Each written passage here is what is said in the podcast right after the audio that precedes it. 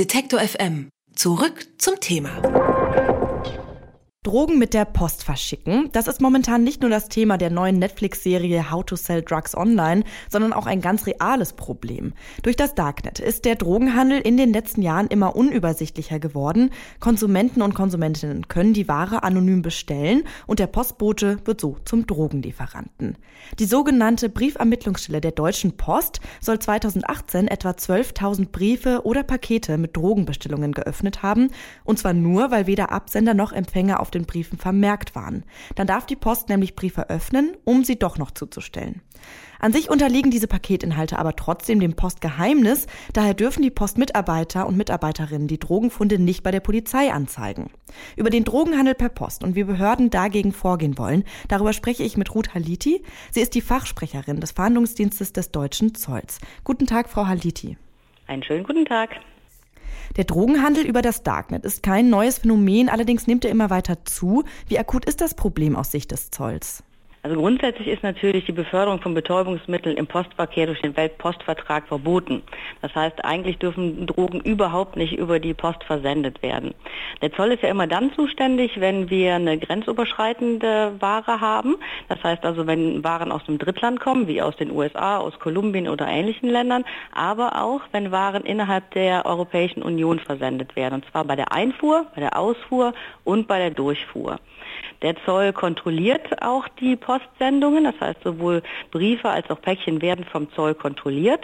Wir haben dazu als deutscher Zoll eine Risikoanalyse.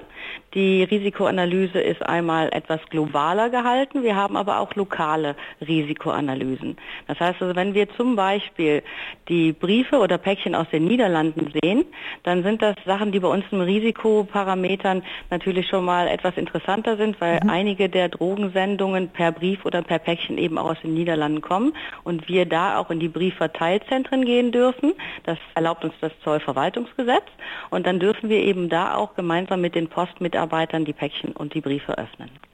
Okay, also das wäre jetzt eine rechtliche Möglichkeit für den Zoll, den Inhalt der Post zu überprüfen. Was gibt es denn noch für Möglichkeiten?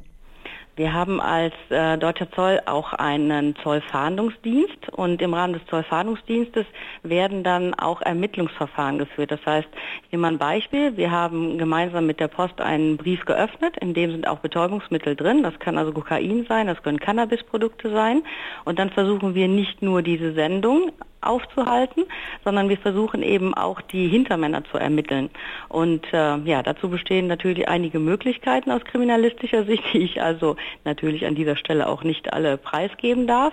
Aber uns ist es wichtig, dass wir nicht nur den Brief selber abfangen, sondern eben auch versuchen, Strukturermittlungen zu machen. Und das haben wir eigentlich auch relativ erfolgreich in der Vergangenheit schon machen können. Jetzt noch als Nachfrage, wenn ja aber diese Sendungen eigentlich dem Postgeheimnis unterliegen, wie erfahren denn Zoll und Polizei überhaupt von den gefundenen Drogen, wenn die Post das ja eigentlich gar nicht melden darf? Das ist nicht so ganz richtig. Und zwar gibt es nach dem Paragraphen 10 Zoll Verwaltungsgesetz die Möglichkeit, dass der Zoll das Postgeheimnis quasi brechen darf, wenn wir Kontrollen durchführen. Kontrollen immer dann, wenn Waren eben auf einem äh, zum Beispiel Postweg eine Grenze überschreitet. Und dann darf der Zoll auch diese Päckchen und Briefe gemeinsam mit den Postmitarbeitern öffnen. Dann sehen wir ja, dass da Betäubungsmittel oder neue äh, psychoaktive Substanzen zum Beispiel drin sind, die in Deutschland auch verboten sind. Und dann dürfen wir das auch öffnen. Also da haben wir andere Möglichkeiten als sonst eben vorgegeben durch das Postgeheimnis.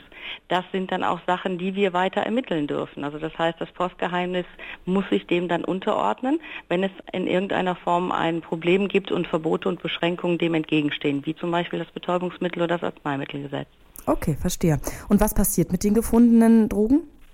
Also wenn wir die Drogenfunde haben, also ich sage jetzt mal, in 2018 wurden insgesamt rund 10.000 ähm, Briefe oder Postsendungen vom Zoll nicht nur kontrolliert, sondern in denen wurde auch etwas gefunden.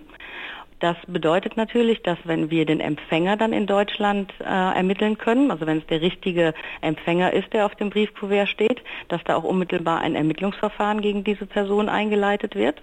Und wenn wir das Gefühl haben, dass es eben mehrere Postsendungen von einem Absender zum Beispiel gegeben hat, dann werden auch Ermittlungsverfahren eben gegen die Hintermänner aufgebracht. Wir haben da Möglichkeiten, auch wenn da nicht richtige oder eben gefakte Adressen und für den Absender und Empfänger auf den Kuvert Passagers stehen, dass wir da ermittlungstaktisch vorgehen können und auch diese rausfinden können.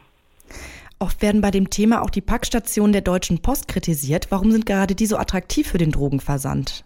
Also bevor ein Paket oder ein Brief in diese Packstation kommt, gibt es ja immer eine, ein Verteilzentrum. Und in den Verteilzentren kann der Zoll auch kontrollieren und tut das auch. Das heißt also, bevor etwas in die Packstation kommt, kann auch schon kontrolliert werden und dann kommt es gar nicht erst in die Packstation und auch nicht nach Hause zum Empfänger. Was würden Sie sagen, muss sich trotzdem noch verändern, damit in Zukunft gezielter gegen den Drogenversand mit der Post vorgegangen werden kann?